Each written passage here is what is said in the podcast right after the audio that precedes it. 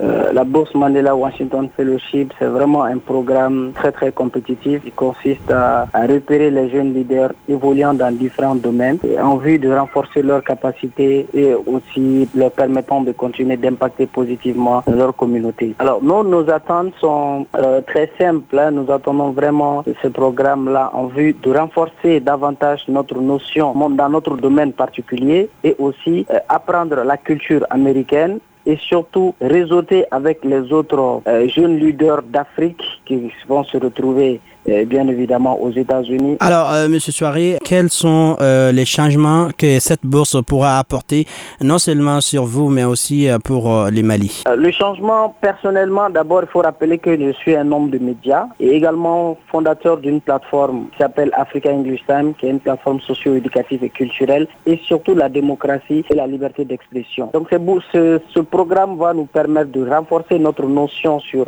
les questions de communication et surtout les skills de journalisme parce que euh, nous avons besoin d'être mieux outillés pour faire face non seulement aux défis à l'ère du digital qui est les fake news et aussi entre autres euh, euh, la désinformation et la misinformation. Et également pour le pays, ça va nous permettre une fois de retour aussi de partager ces expériences, ces savoirs et ces savoir-faire avec le peuple malien, avec nos communautés, avec nos confrères et amis aussi de la presse